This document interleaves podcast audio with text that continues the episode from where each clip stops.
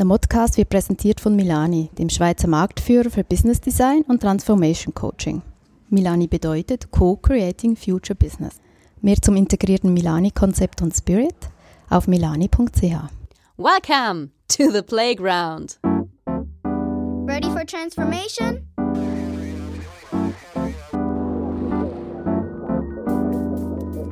Modcast, the Masters of Transformation podcast.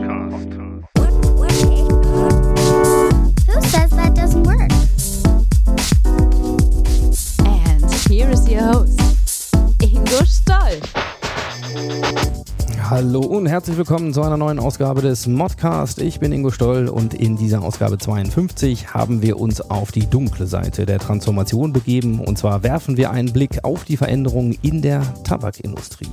Ich selbst bin nicht Raucher, aber ich bin mir sicher, zum Rauchen und auch zur Tabakindustrie, manche sagen auch Lobby, hat sicherlich jeder von euch eine ganz eigene Meinung. Und wir schauen uns mal an, wie diese Branche über deren Gesetzmäßigkeiten und Herausforderungen mit Transformation wir in aller Regel relativ wenig wissen und wenig erfahren, wie diese Branche mit Transformation umgeht, was das bedeutet. Und dazu freue ich mich sehr über unseren heutigen Special Guest, nämlich Claudia Oeking, die bei Philip Morris, keinem geringeren als dem Weltmarktführer im Bereich der Tabakindustrie, äh, zuständig ist für das Thema Corporate Relations. Und damit viel Spaß und ab in den Talk.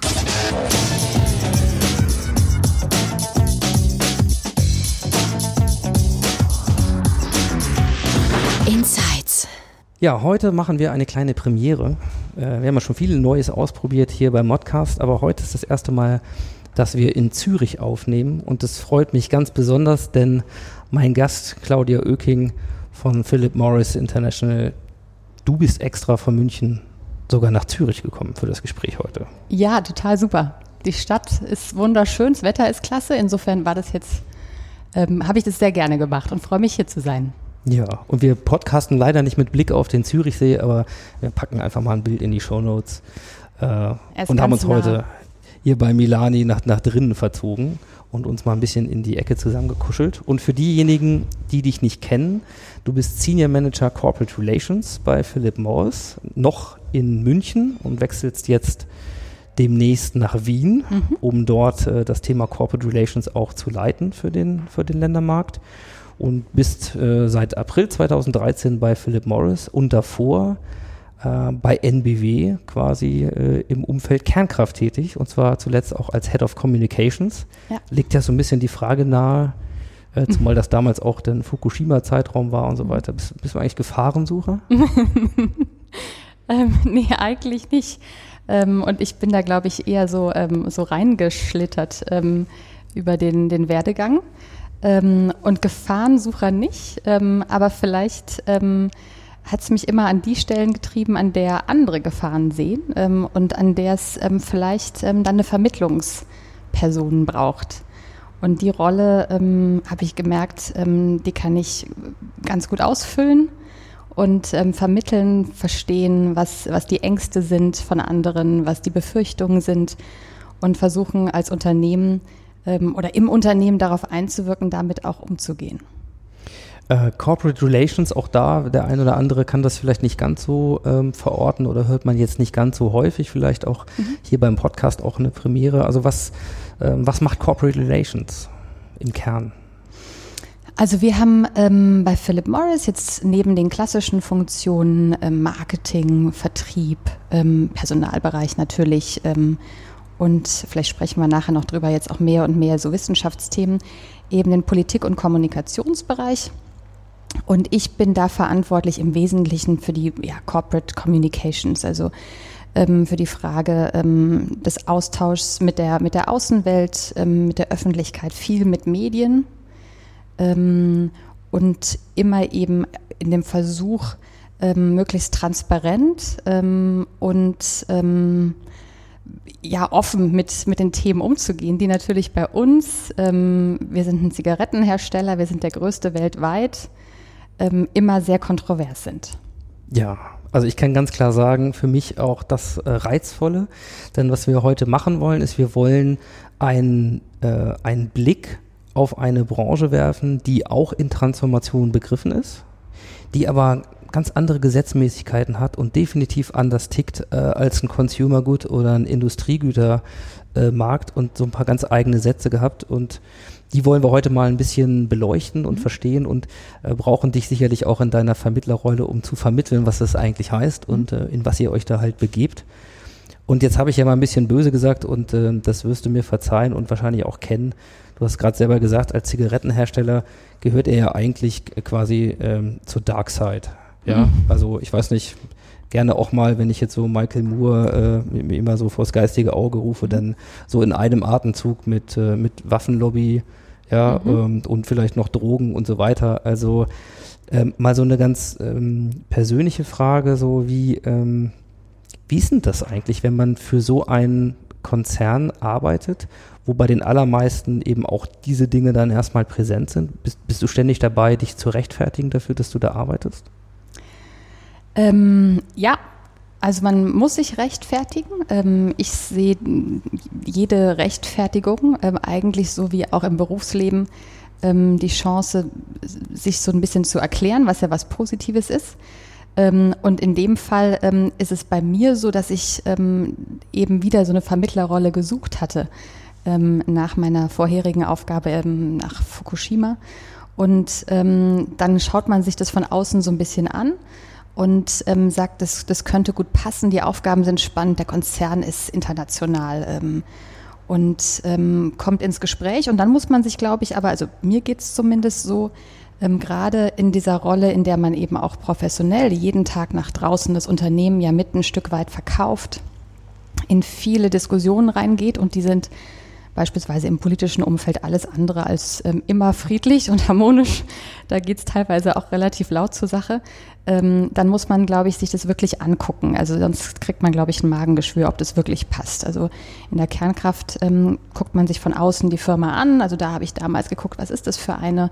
Und dann schaut man dann natürlich von drinnen, ähm, gehen die verantwortungsvoll mit dieser ähm, riskanten Technik um und, und dann in dem sich dort einbringen und äh, Einblicke bekommen, war es dann für mich ähm, so, ja, das war eine richtige Entscheidung. Und genauso war es bei Philip Morris.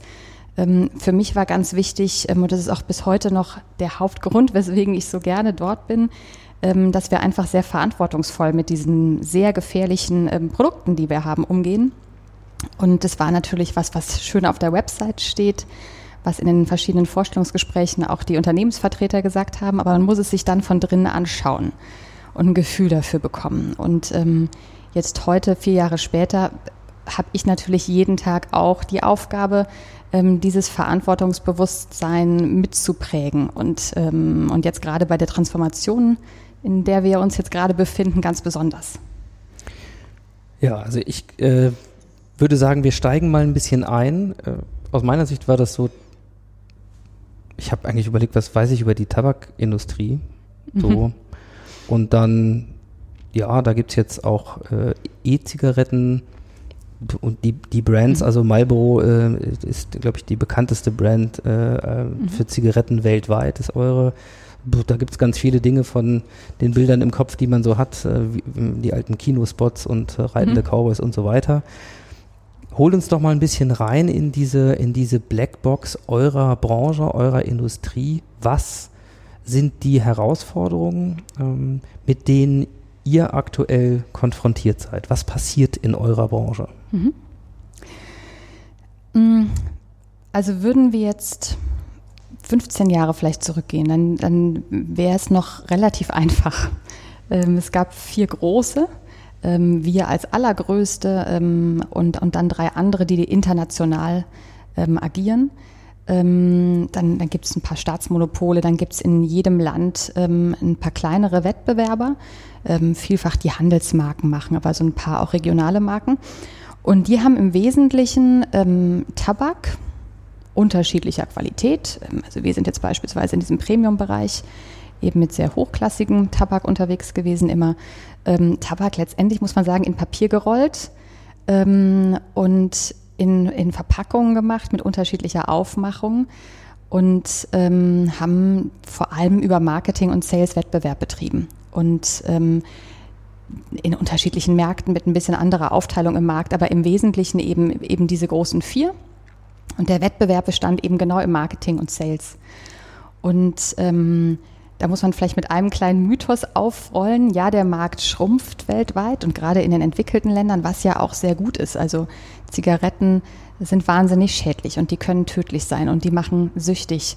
Und ähm, bei allen Anstrengungen, die ähm, Regulierungsbehörden ähm, und, und Gesetzgeber ähm, unternehmen, um den Konsum einzudämmen, und gerade eben auch immer davor, dafür zu sorgen, dass, dass gerade ähm, keine neuen Konsumenten einfangen. Also Zielgruppe der, der Regulierungsmaßnahmen in der Regel sind es Kinder und Jugendliche, ist es ja auch gut, dass der Markt schrumpft. Aber der Mythos, ähm, dass es uns deswegen schlechter geht, ähm, das ist einer. Das, das Geschäftsmodell funktioniert eben über den Marktanteil. Wir haben immer den Wettbewerb auch gesucht und auch in den letzten Jahren in Deutschland beispielsweise den Marktanteil weiter erhöht gesagt, an diesem Gesamtkuchen, der zwar schrumpft, aber ähm, wollen wir mehr und mehr erwachsene Raucher zu unseren Kunden zählen. Und das machen wir eben durch besonders gute Kampagnen. Ähm, und insgesamt dann über, über die Frage auch der Pricing-Strategie ging es den Unternehmen auch weiterhin eigentlich ganz gut und mhm. wir kommen ganz gut klar. Also ich glaube, das äh, kann man mit Fug und Recht sagen, es wird noch viel, viel Geld verdient. Mhm. Mal so eine Größenordnung, damit ihr euch das auch so vorstellen könnt, laut ähm, WHO der Weltgesundheitsorganisation haben wir auch jetzt noch und auch absehbar äh, auch 2025 ähm, noch über eine Milliarde Raucher weltweit. Mhm. So, das heißt, wenn ich die richtig verstehe, ist die Mission hier zu sagen, okay, ähm, hat gesagt, auch die würden ja irgendwann aussterben, wenn keine neuen nachkommen. Von daher äh, ist klar, irgendwelche Strategien für die Zukunft muss es auch geben, sonst ist jeder Markt irgendwie endlich.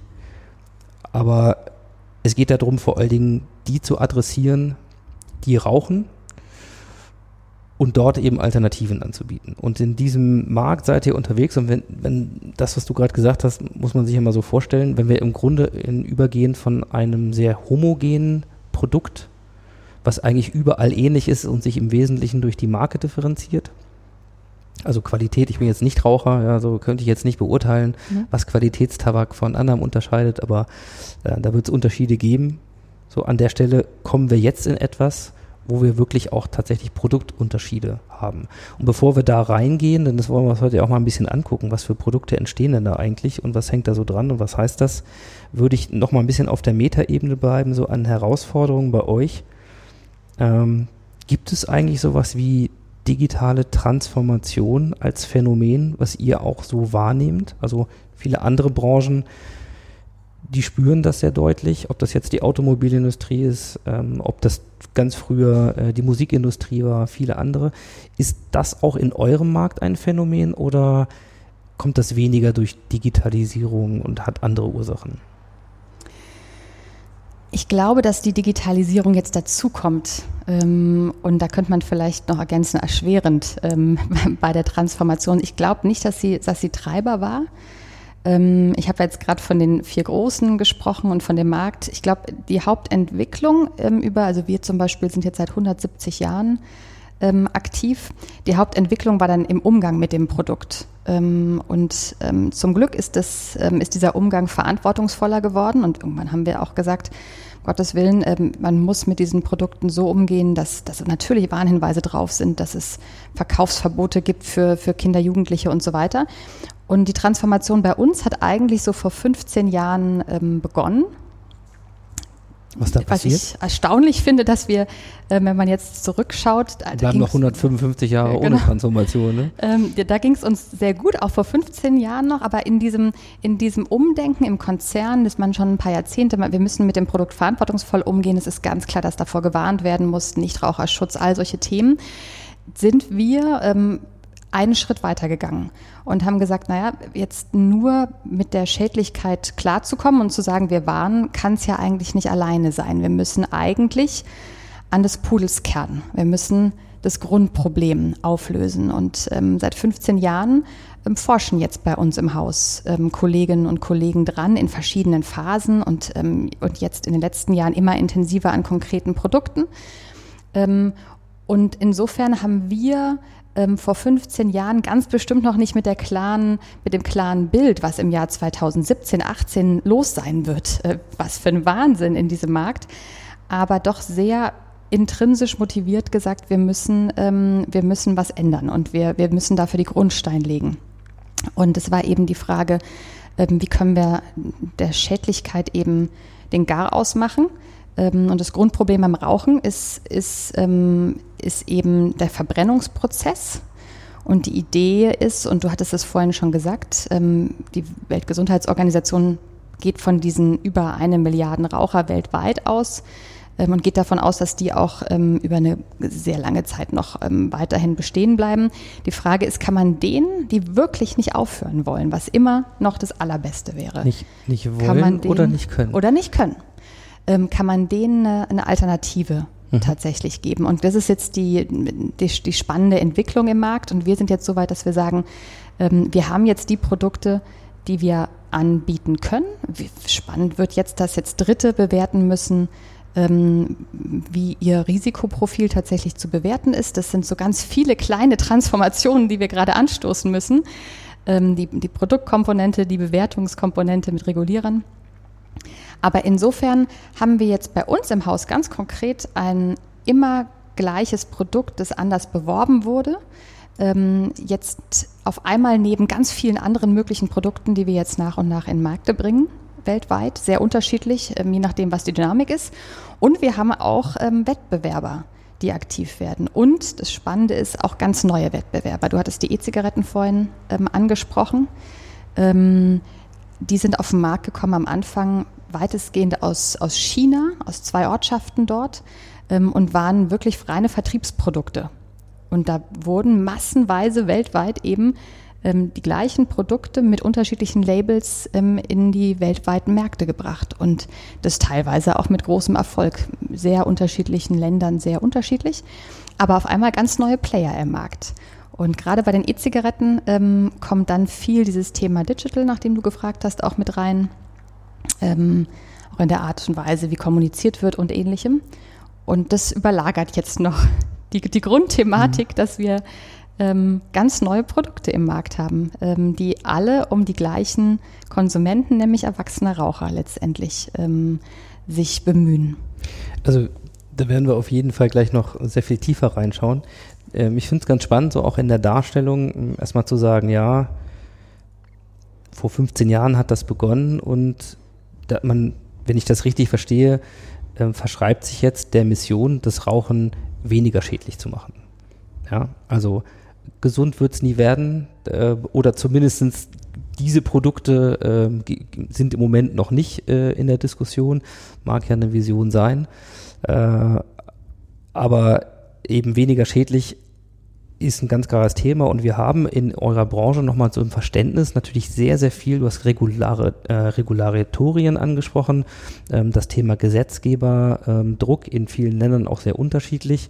Wir haben das Thema Anti-Nichtraucher-Kampagnen und an vielen Stellen äh, schon sowieso ähm, eine ordentliche, äh, ja, ein ordentlicher Druck von außen auf die Branche. Der ist aber auch nicht ganz neu. Das kann man sagen, vielleicht im Sinne von äh, veränderten auch Gesundheitsbewusstsein. Stichwort Gesundheitsökonomie ist im, im aktuellen Kondratjew-Zyklus sozusagen der, der Wachstumstreiber global schlechthin auf die nächsten ein, zwei Dekaden. Äh, das heißt, da, da bewegt sich unglaublich viel im Markt. Aber interessant ist ja eigentlich, dass die, die Innovation, die vielleicht viele jetzt schon kennen oder wenn man das so sieht, wenn so Leute dann, ich weiß gar nicht, wie das heißt, dampfen oder was, was sagt man da Ja. jetzt dann im Moment mit so einer E-Zigarette, also mit den Flüssigkeiten und so weiter, wenn das so anfängt, dass das irgendwo aus dem Dorf in China kommt. So, das heißt, äh, Disruptionsphänomene scheint es ja auch in eurer Branche zu gehen, dass da plötzlich Player hinkommen, die man 155 Jahre nicht gesehen hat. Also erstmal, aber es ist sehr klar, es ist dann kein Rauchen mehr. Also das ist das Spannende. Das, das Rauchen hängt tatsächlich vom Begriff her an dieser Verbrennung. Wenn wir die nicht mehr haben, ist es genau wie du gesagt hast, das, das Dampfen.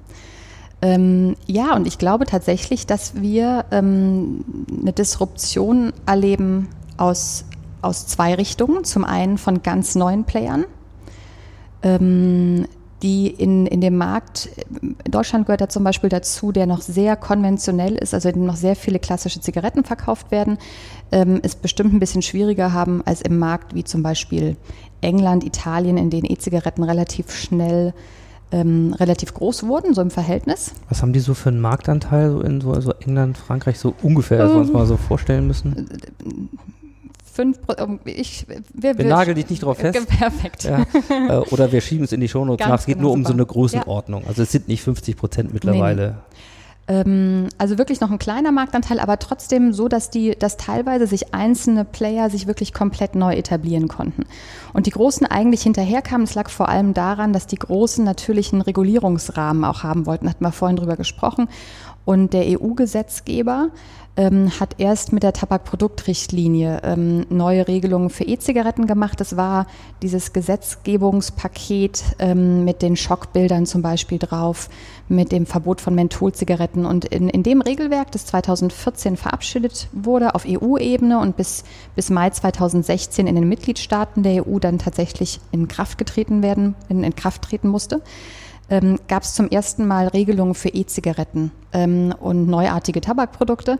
Und die Großen haben weitestgehend darauf gewartet, weil sie gesagt haben, wir brauchen die Rechtssicherheit auch. Wir wollen nicht in einen unregulierten Markt. Wir wollen wissen, was erlaubt ist und was nicht. Also deswegen, es gab teilweise diese ganz kleinen Neuen, die sich da wirklich reingedrescht haben und mit Erfolg über gutes Marketing, wie auch immer, ähm, sich einen Platz gemacht haben die jetzt gucken müssen, wie sie sich bewähren, jetzt da die Großen teilweise mit reingehen. Ähm, aber insgesamt wird der Kuchen größer, deswegen hört man aus der Branche eher, dass die das jetzt gar nicht so kritisch sehen, wenn da jetzt Große mit reingehen.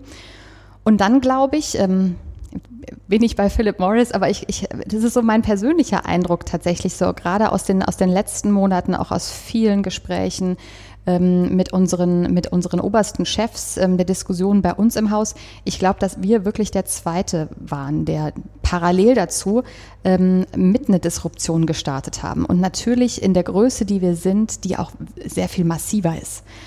Also als unser CEO André, ähm, André Kalantzopoulos, im November ähm, bei der BBC gesagt hat, ähm, wir schaffen das Rauchen ab, ähm, dann ging die Meldung weltweit ähm, durch die Medien. Weil das natürlich ähm, erstmal irre ist. Was, was meint der und, und warum und wie? Und dann genau mit den Fragezeichen, die du auch hattest. Und gemeint ist eben die Idee, ähm, du hattest in der Frage auch dieses Schutzniveau angesprochen ähm, das Schutzniveau, das wir haben für, für Nichtraucher und ähm, das Schutzniveau, das da ist, das dazu führt, dass, dass die Leute insgesamt weniger rauchen, ist total gut. Aber die Frage ist tatsächlich, was bleibt mit, mit dieser Milliarde Menschen, die eben weiter rauchen würden. Und ähm, da die Frage, kriegen wir es hin, ähm, denen eben Alternativen zu geben? Und du hast es genau richtig gesagt, ähm, am besten ganz schadensfrei. Die gibt es bestimmt jetzt noch nicht, aber da muss man weiter den Anspruch auch haben. Und der André hat ähm, ganz klar gesagt, wir wollen, dass jeder Raucher umsteigt auf so eine Alternative. Und ähm, wir sind natürlich auch selbstbewusst, das waren wir als Konzern, glaube ich, immer zu sagen, in einem Markt, der dann komplett auf links gedreht sein wird, werden wir wieder ähm, ganz, ganz stark rausgehen, weil wir glauben, dass wir auch Produkte haben, die, die Rauchern zusagen. Aber so richtig wissen tun wir es im Zweifel auch nicht. Deswegen finde ich es ganz toll und deswegen finde ich es auch mutig, weil wir hätten uns, wie gesagt, auch noch ganz gut ausruhen können.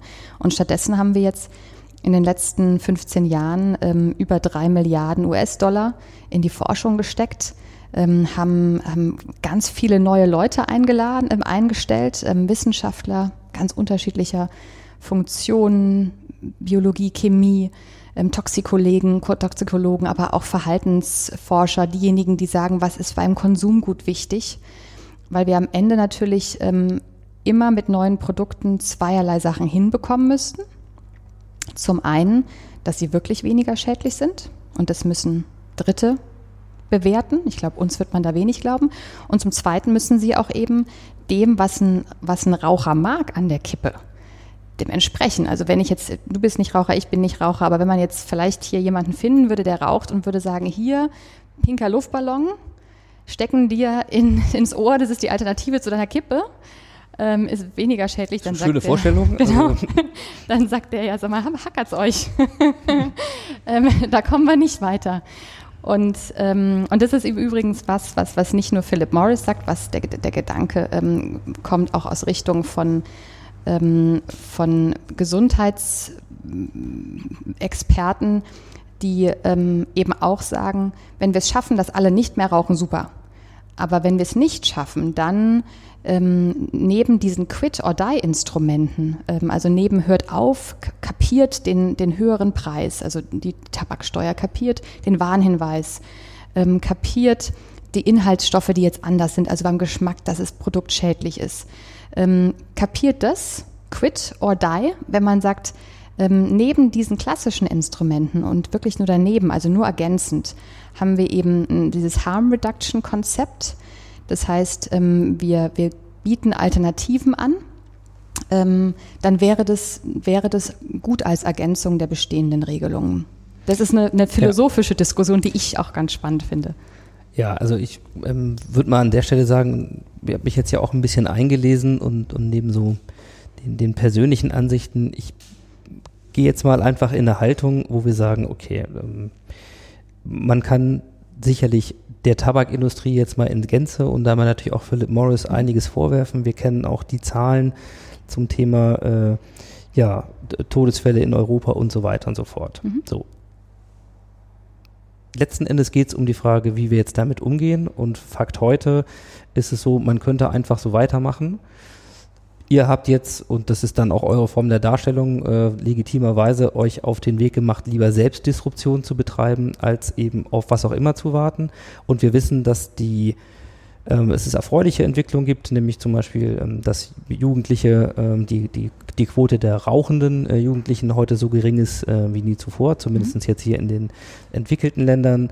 Und Trotzdem haben wir das Phänomen. Insofern die Sichtweise, die wir jetzt mal einnehmen für die nächste Zeit hier im Gespräch, ist, dass es darum geht zu sagen, das ist Fakt, es ist auch nachvollziehbar. Das kann man euch schlecht zum Vorwurf machen, dass ihr damit Geld verdient und Shareholder Value bedienen müsst. Mhm. Also geht es um die Frage, wie sieht eigentlich die Zukunft dieses Marktes aus? Und dem würde ich mich jetzt mal so recht vorurteilsfrei versuchen zu nähern und mal mhm. zu gucken, was heißt denn das? Denn was ich sehr spannend finde, ist also zu sagen, ja, äh, als als Anbieter von Zigaretten schaffen wir das Rauchen ab. Gut, nun haben wir verstanden, mhm. es geht darum, Rauch wird definiert als eine klassische Zigarette rauchen und Tabak bei, ich glaube, ungefähr 800 Grad mhm. ja, verbrennen ja. mit äh, sehr, sehr vielen Nebenstoffen, die dabei entstehen. Mhm. Das heißt, die Frage, was sind die Alternativen? E-Zigaretten sind das eine. Mhm. Und was ich gelernt habe, ist das, was ihr jetzt auch neu entwickelt habt, äh, mit ICOS, äh, ein neues Produkt mhm. geschaffen habt, eine Produktinnovation. Das fällt, glaube ich, gar nicht in die Kategorie E-Zigaretten, ja. also mit Flüssigkeiten, sondern da geht es nach wie vor dazu, äh, darum, echten Tabak äh, noch einzusetzen. Mhm. Und für die, die das noch nicht gesehen haben, wie gesagt, Stichwort Show Notes, kann man mal ein bisschen zeigen, wie das aussieht. Wie muss ich mir das vorstellen? Mhm. Was ist ICOS? Mhm. Ja, und ähm, ja, wenn da nicht mehr geraucht und vielleicht auch nicht gedampft wird, was wird denn dann da gemacht? Wie heißt denn das da? dann? Ne? Ja. Ähm, also wir können auch nachher übrigens gerne noch auf deine Vorurteile eingehen. Die Diskussion ist ja auch immer sehr spannend. Aber nee, ähm, ich erkläre das sehr gerne. Also ICOS ist jetzt ähm, das Produkt, an dem wir wirklich, in das wir am meisten ähm, Forschung auch reingesteckt haben. Und eines jetzt, ähm, das wir am, am frühesten in den Markt gebracht haben und was im Endeffekt der Beginn sein wird, diese, diese Vision von einer rauchfreien Zukunft, wie wir sie haben, letztendlich so ein bisschen angreifbarer zu machen. Da kommen bestimmt über die nächsten Jahre ähm, immer weitere ähm, Produkte dazu. E-Zigaretten haben wir auch im Portfolio. Aber tatsächlich, den Schwerpunkt setzen wir darauf.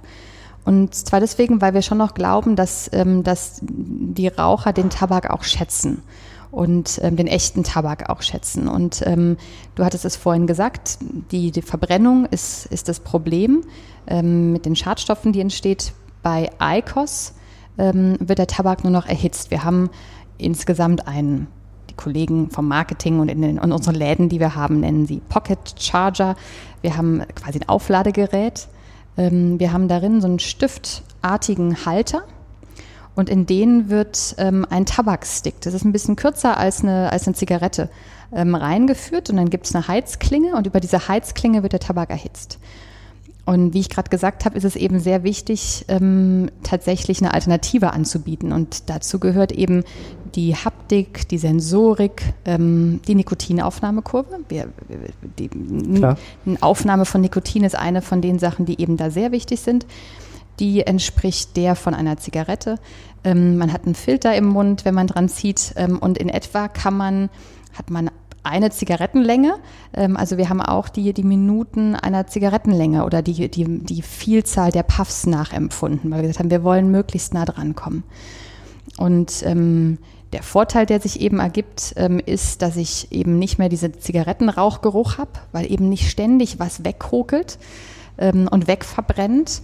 Ähm, und ähm, ich habe kein Feuer, keine Asche.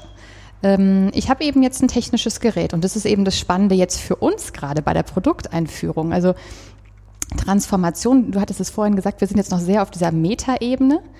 Aber ähm, bei der Markteinführung wurde es jetzt ganz operativ. Ähm, wir haben ähm, im Moment die Situation, dass wir Verkaufspunkte haben und ein gutes Verhältnis zu den Tabakhändlern, die natürlich das allerwichtigste Kontaktpunkt zu unseren Kunden sind. Ähm, und die wissen natürlich hier Zigarette, ob da jetzt 19, 20 drin sind, dann gibt es mal eine Preiserhöhung, da gibt es ein anderes Design. Ähm, aber auf einmal gibt es eben ein technisches Gerät, Equipment. Ähm, Wenn es ganz doof läuft, könnte das ja vielleicht auch mal kaputt sein. Oder man muss irgendwas besonders erklären lassen. Das heißt, die Frage Rücknahmesysteme. Ähm, die Zigarette war vorher ein Einwegprodukt. Ähm, das heißt, tatsächlich bei der Markteinführung ähm, war es eine komplette Umstellung von allem, was wir können und was wir ja so gut können. Also ich bin immer, was ich an Philip Morris so mag, ist, dass man wirklich, bin ich überzeugt, an den, mit den Besten zusammenarbeitet, im Vertrieb, im Marketing, ähm, sonst wären wir da nicht da, wo wir wären. Ähm, und die mussten aber natürlich jetzt umdenken. Ähm, und ähm, wir mussten umdenken, haben auch ähm, deswegen nicht nur in Deutschland, auch vorher in anderen Märkten das immer nur testweise gemacht. In Deutschland haben wir erstmal in, in München, in Frankfurt und Berlin Läden geöffnet, um mal selbst ein Gefühl zu bekommen. Wie muss man eigentlich dieses Produkt erklären, diese komplett neue Produktkategorie? Ähm, und das Gleiche galt eben dann nicht nur für den Verkauf, sondern auch fürs Marketing. Also die Marlboro haben wir zuletzt, ähm, ohne dass irgendwo Marlboro drauf stand, beworben. Ähm, das war, selbst das Dach haben wir, glaube ich, nicht verwendet. Ich glaube, die, die Art und Weise, wie die Kollegen ähm, die Kampagne gestaltet haben, es war jedem total klar, das ist eine Marlboro-Werbung. Ähm, und jetzt auf einmal muss man erklären, Tabakerhitzungssystem, ICOS ja. und die zugehörigen Tabakstick-Heats. Ähm, am Anfang musste man erklären, wo kann man das ganze Zeug überhaupt bekommen ähm, am Anfang eben nur in, in festen Boutiquen. Jetzt mittlerweile, ähm, die, Erfolgs-, die, die Testphase war sehr erfolgreich. Mittlerweile gibt es deutschlandweit. Ähm, aber ähm, da mussten wir dann tatsächlich neben der ganz großen Unternehmenstransformation ähm, im, im täglichen Doing, in allem, was wir machen, ähm, komplett neu, neu denken. Genau, den Aspekt würde ich gerne mal ein bisschen in den Fokus stellen. Ihr habt, glaube ich, in Japan, ich das mhm. richtig gelesen habe, angefangen damit. Ja. Vor so ungefähr zwei Jahren, glaube ich, mhm. ähm, ICOS in den Markt zu bringen. Jetzt gibt es mittlerweile ähm, tatsächlich so gut zwei Millionen äh, Raucher, die ja, sagen wir so, umgestiegen ja. sind. Äh, Neueinstieg ist hier äh, zumindest nicht das erklärte Ziel. Also hier geht es sozusagen darum, genau. jemanden eigentlich mit einem sehr gewohnten, gelernten, sehr einfachen Produkt, äh, wie einer Fluppe, einer Kippe, mhm. ne, so, äh, den tatsächlich jetzt an ein technisches Gerät ranzuführen. Würde für mich erstmal Sinn machen, damit in Asien oder in Japan anzufangen, wo die Adaption für, für Technik und Technologie mhm. vermeintlich sehr viel höher ist als hier. Ähm, was, was sind so die, die größten Learnings, die ihr jetzt in diesen letzten zwei Jahren mit diesem Produkt gemacht habt? Du hast schon gerade ein paar angesprochen, man muss das man muss das sehr viel intensiver erklären. Mhm, ja. Ihr habt äh, ja Boutiquen oder auch äh, ähnlich wie man das von äh, von äh, Nespresso kennt, also Flagship Stores plötzlich, mhm. wo in, in den 1A-Lagen in den Städten. Also das, äh, ihr müsst das Verkaufspersonal schulen mhm. äh, und so weiter und so fort. Also was sind so, was sind so die größten Schiffs mit, mhm. mit dieser Art von Produkt, mhm. die ihr erlebt habt? Ähm, genau, also Japan haben wir angefangen und da eben in einer Stadt.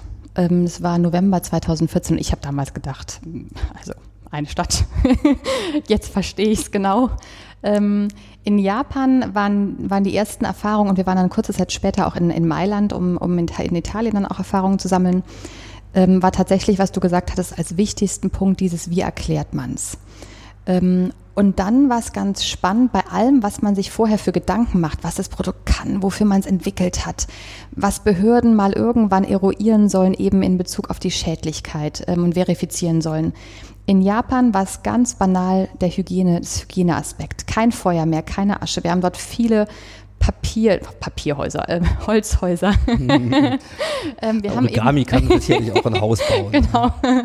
Auch da wäre es super. Ähm, wir haben dort eben nicht mehr diese, diese Verbrennungsgefahr gehabt, ähm, aber auch viel diese rumfliegende Asche dort. Es, ist, ähm, es gibt dort ein, ähm, ein Rauchverbot draußen.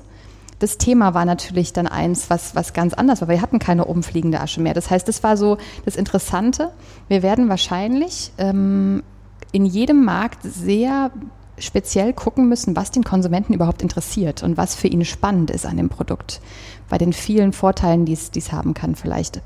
Ähm, und ähm, dann war es auch das Learning, es ist genau richtig, dass wir überall sukzessive reingehen müssen. Wir müssen in jedem Land neu gucken, ähm, was passiert. In Deutschland war es dann tatsächlich glaube ich, mit den Erfahrungen der Kollegen aus anderen Ländern, ähm, die Frage des einen des Vertriebs und des Marketings. Also, im Vertrieb war es so, die, die Händler waren super heiß auf das Produkt, was natürlich toll ist, ähm, wenn unsere wichtigsten Geschäftspartner irgendwie schon wollen.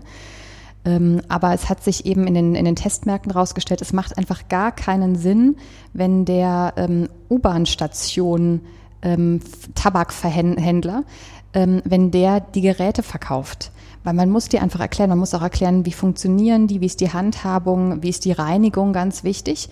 Das braucht so 15 Minuten, 30 Minuten Schaden auch nichts.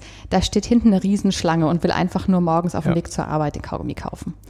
Ähm, insofern da bei allem Interesse, aber dieses wirklich Selektieren, wer verkauft am Ende die Geräte und die Tabaksticks, wer verkauft nur die Tabaksticks, dann auch das Thema eine Online-Verkaufsplattform, auch, auch da wichtig, ähm, dass man, dass man es bestellen kann, haben wir vorher nicht gehabt, war auch was Neues.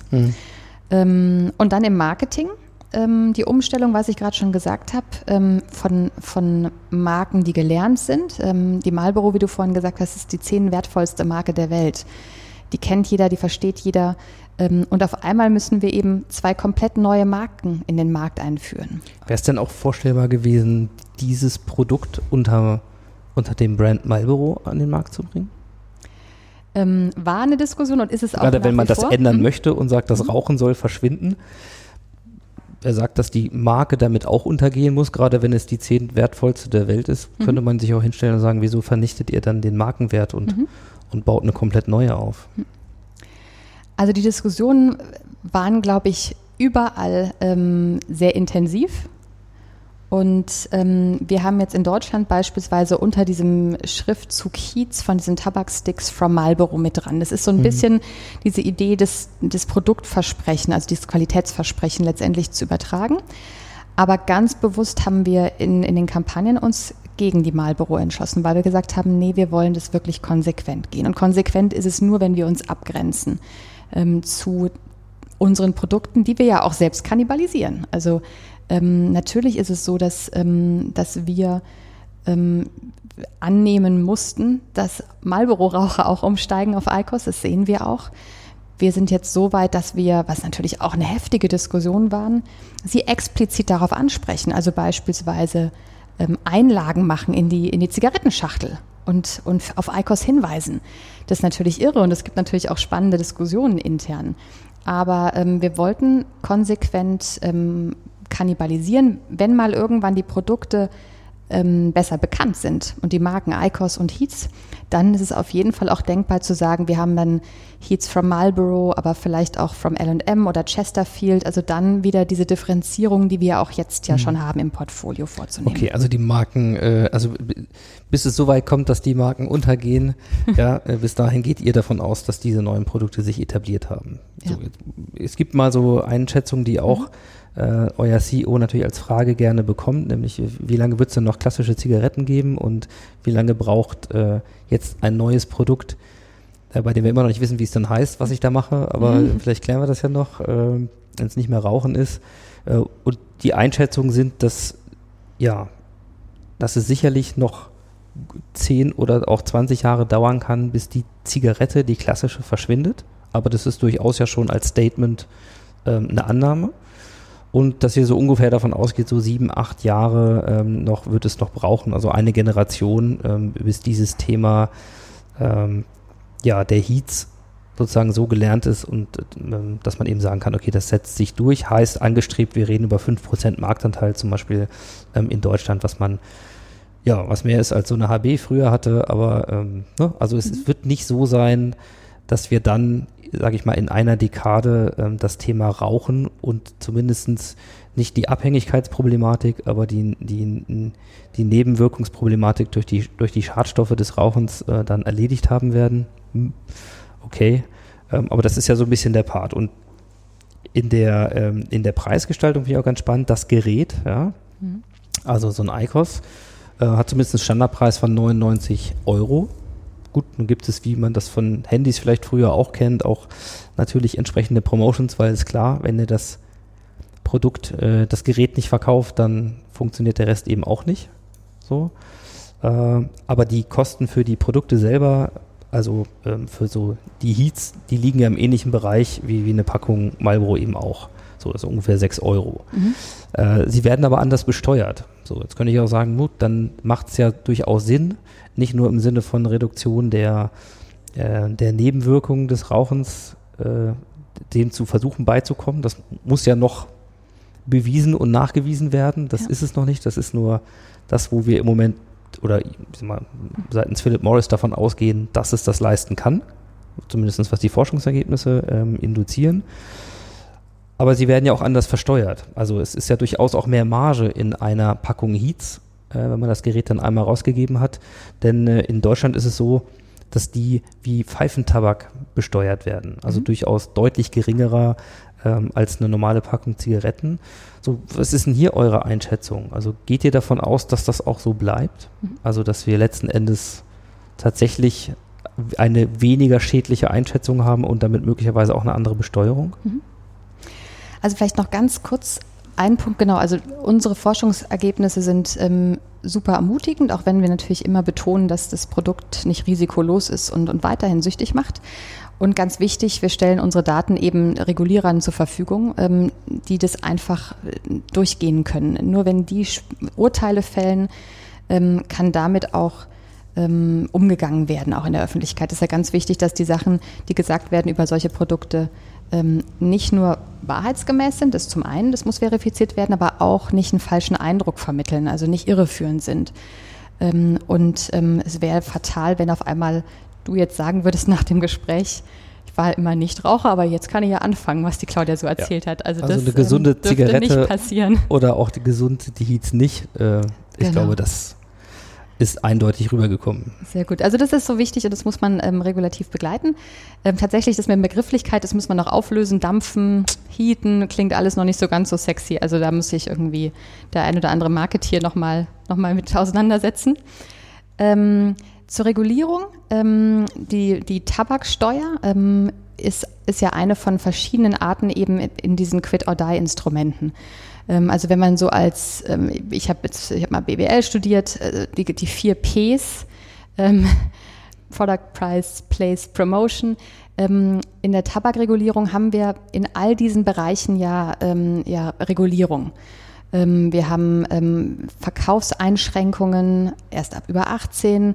Ähm, wir haben Werbeeinschränkungen sowohl inhaltlich als auch wo man werben darf, in welchen, in welchen Kommunikationsinstrumenten.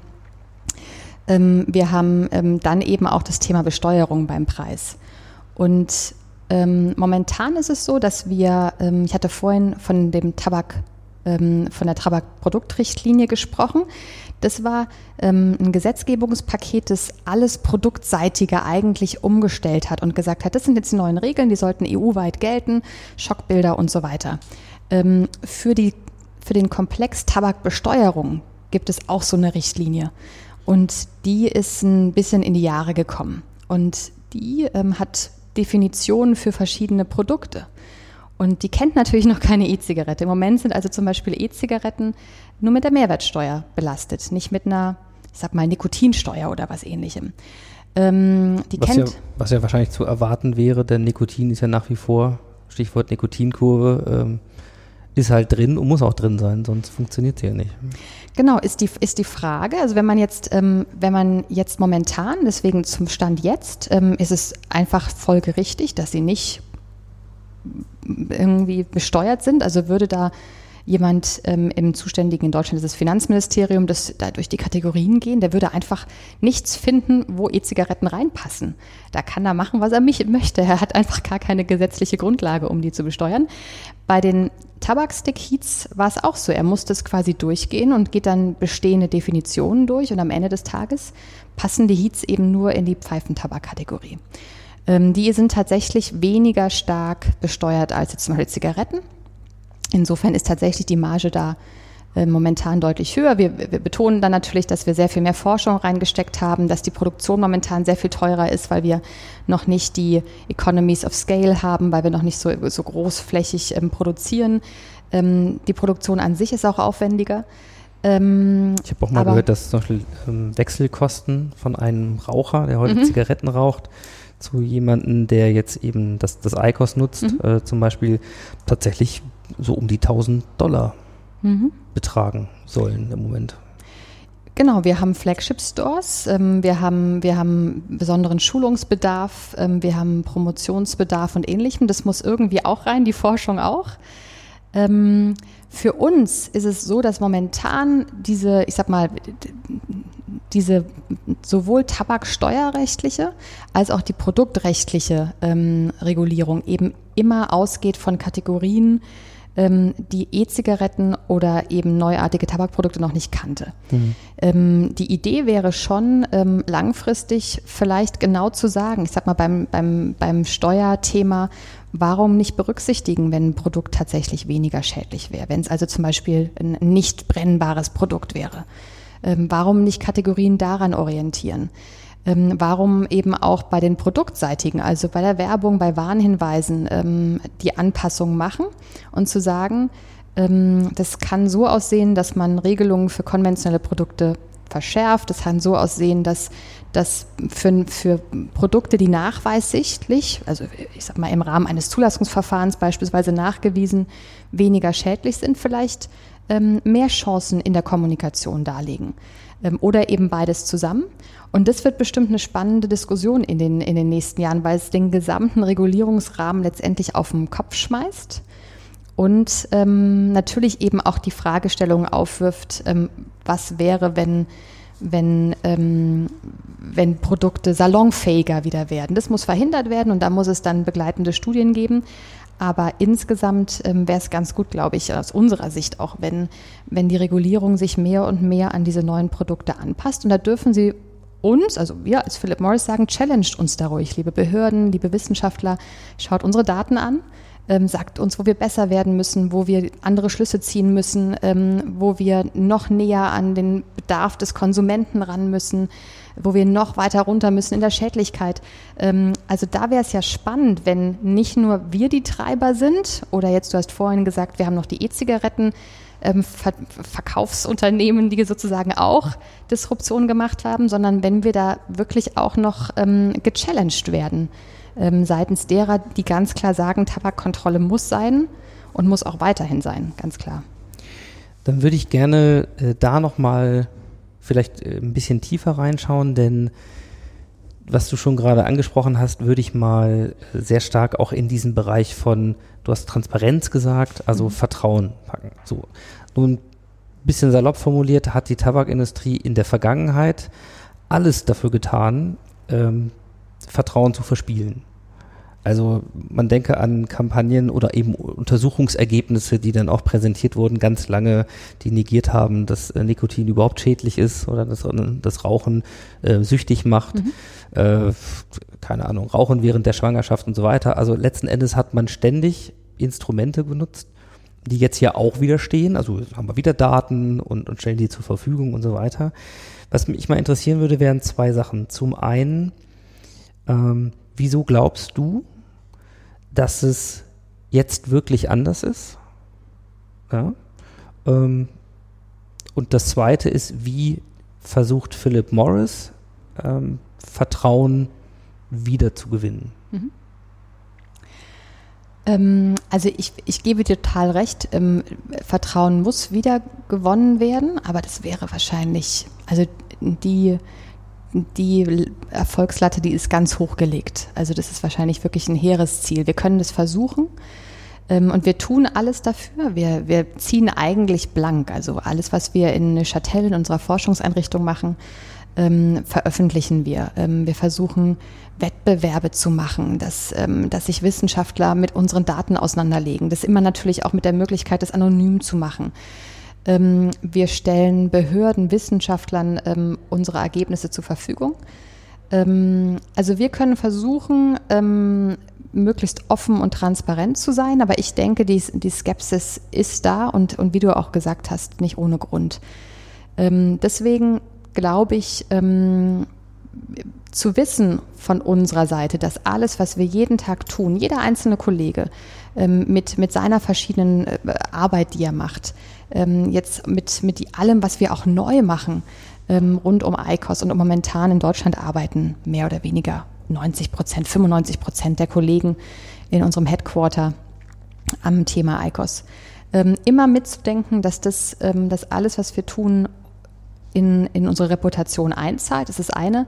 Aber am Ende des Tages sollten wir viel wichtiger darauf Wert legen, dass sich Unabhängige unsere Daten angucken, dass sich Unabhängige auseinandersetzen, dass diese philosophische Diskussion, will ich wirklich weiterhin bei Quit or Die bleiben, möchte ich irgendwie diese neuen Harm Reduction Instrumente dazu holen, ähm, dass die von, von Dritten geführt werden, ähm, aus, aus der Perspektive, ich sag mal, von Suchtforschern, von Medizinern ähm, und dass am Ende ähm, Regulierungsbehörden Systematiken entwickeln, Methodiken entwickeln, um unsere Daten genauso auseinanderzunehmen wie ähm, Produktinformationen über Arzneimittelfirmen. Weil letztendlich ist es nichts anderes, ähm, auch im, im Bereich ähm, von Pharma, die Studien ähm, müssen erstellt werden von den Unternehmen und sie müssen dann verifiziert werden von unabhängigen Quellen. Und ähm, die Verfahren, die hier angewendet werden, sind ganz bestimmt welche, ähm, bei denen man super Anleihe nehmen kann für all das, was jetzt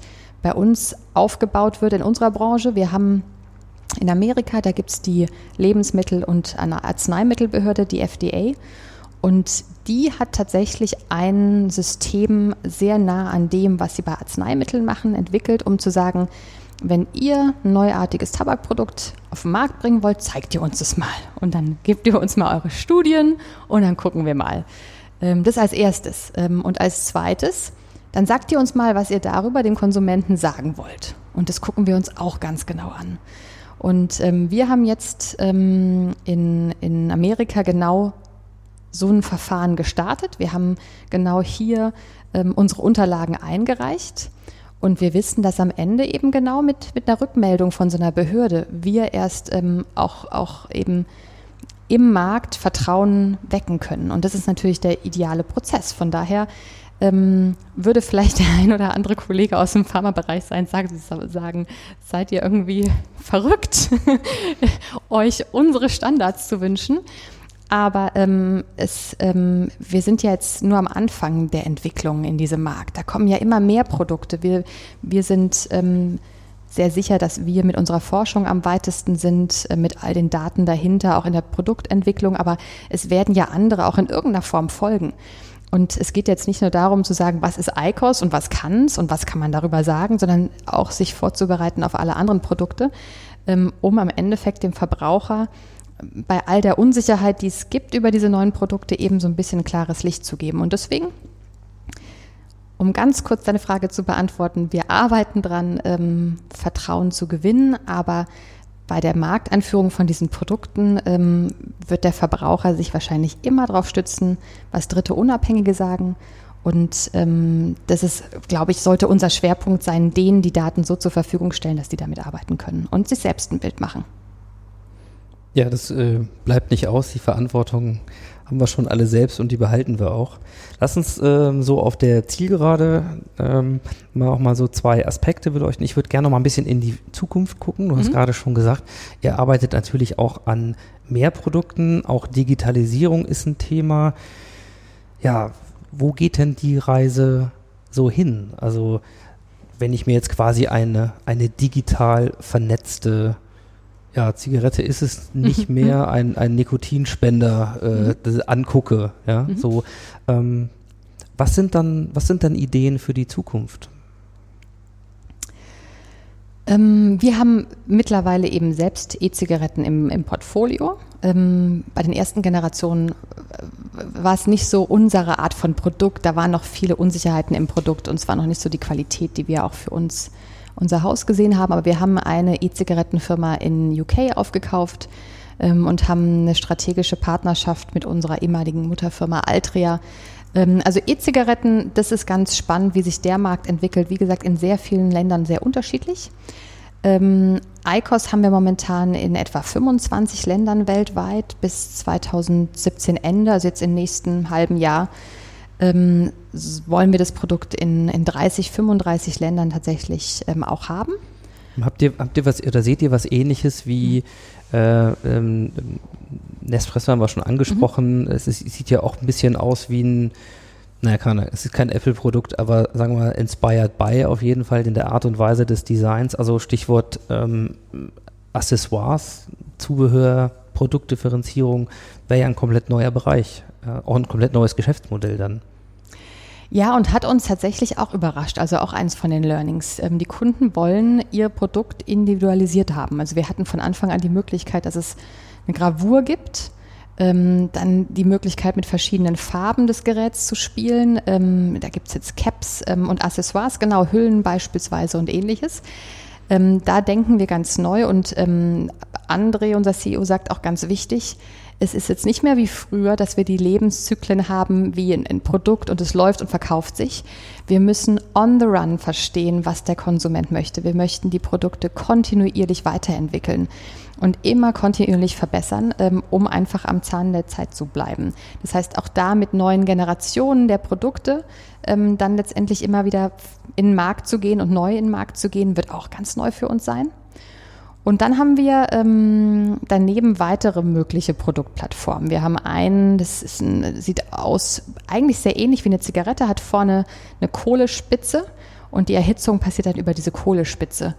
Ähm, und wir haben weitere ähm, sozusagen Innovationen. Ähm, die Kollegen ähm, sind gelistet ähm, in, in, im, im Europäischen Patentamt als einer der Top-Patentabgeber, heißt es Patentabgeber. Darf ich so? Anmelder wahrscheinlich. Anmelder, ja, aber danke, keine Ahnung. ja. Oder Halter. Aber, Ja. hm. Und ähm, das heißt, da sind weitere Ideen. Und dann wird es genauso sein. Also komplett unterschiedliche Produktplattformen und bei diesen unterschiedlichen Produktplattformen immer weitere Differenzierungen jeweils im Markt. Könnt ihr euch vorstellen, ähm, wir haben es ganz am Anfang mal gesagt, Mhm. Kontraktivzykel, ähm, Biotech ist eine der, äh, der Treiber, gerade im Kontext eben Gesundheitsökonomie, überhaupt technologisch. Kann es sein, dass die Zigarette auch irgendwann in den Körper wandert? Also platt gesagt, mein Nikotinspender, äh, den halte ich gar nicht mehr in der Hand, sondern der wird implantiert. Also die Idee muss ich wahrscheinlich äh, mitnehmen. Ich bin ähm, Freitag in unserer Forschungseinrichtung und äh, diskutiere das ähm, gern mal. Ich äh, glaube tatsächlich, was uns weiterhin ausmacht, ist dieses Thema auch Konsumgut zu sein. Ähm, von daher ähm, wäre die Frage, ähm, in, inwiefern das noch gewährleistet wäre und, und das sozusagen, was uns im, im Kern natürlich auch ausmacht, ob das dann weiterhin gegeben ist. Aber ich werde es mal so mitnehmen. Und es ist damit hier festgehalten, dass die Idee von dir kam. ah, ich glaube, da seid ihr bestimmt schon unterwegs, äh, euch Gedanken zu machen. Okay, gut. Also ich glaube ähm, in der Tat erstmal ein, ein sehr, sehr spannender Einblick in die Branche.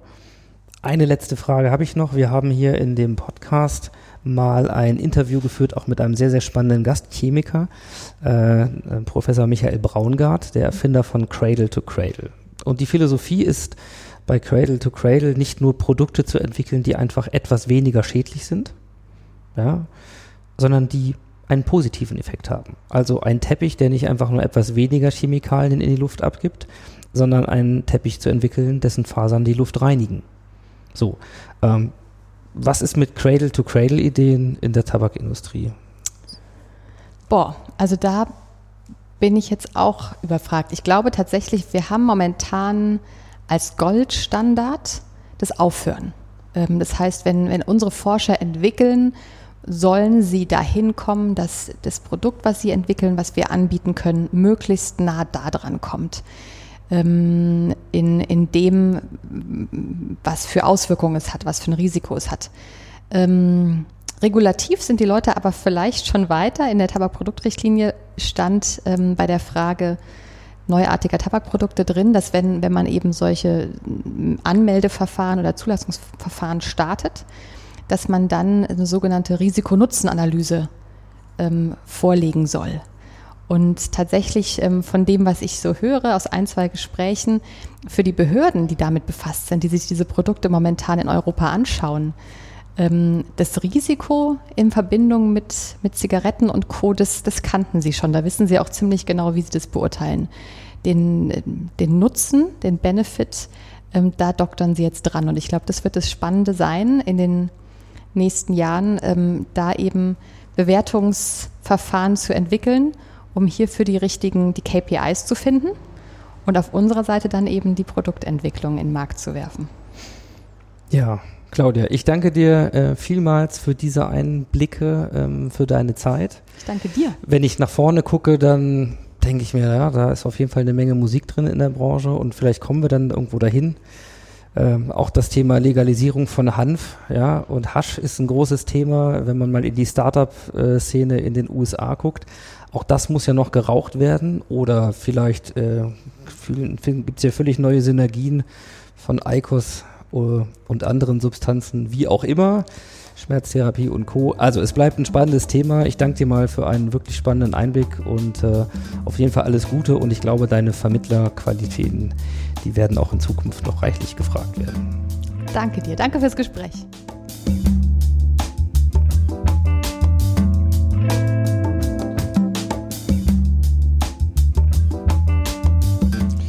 Ja, das war sie, die Ausgabe 52 des Modcast. Euch allen wie immer vielen Dank fürs Zuhören und eure Zeit. Die Show Notes zur Sendung findet ihr unter mastersoftransformation.org slash modcast slash 052. Und wenn ihr mögt, dann werft gerne noch einen Blick auf den neuen Blog. Der ist ab jetzt auch auf der Mod-Website zu finden. Ja, bleiben mir noch zwei Dinge. Zum einen eine Bitte. Wenn ihr iTunes-Nutzer seid, dann äh, ja, lasst doch gerne ein Review und eine Bewertung zum Modcast da, wenn ihr mal wieder dort unterwegs seid. Äh, denn ja, so läuft's. Ne? Rankings und Bewertungen und vor allen Dingen natürlich nette. Die sind die Währung für mehr Aufmerksamkeit und darüber würde ich mich freuen. Also insofern, wenn ihr mögt, gerne ein iTunes-Review mit eurem ehrlichen Feedback. Und zum anderen der Blick nach vorne in die Ausgabe 53. Dort dürft ihr euch freuen auf Thomas Escher von Brand Story Architects aus München. Und mit ihm habe ich einen sehr entspannten Blick auf die Digitalisierung des Marketing und die letzten zwei Jahrzehnte geworfen, auf das Thema Co-Creation und natürlich auch einen Ausblick in die Zukunft gewagt. Also lohnt sich bestimmt, kann ich euch versprechen.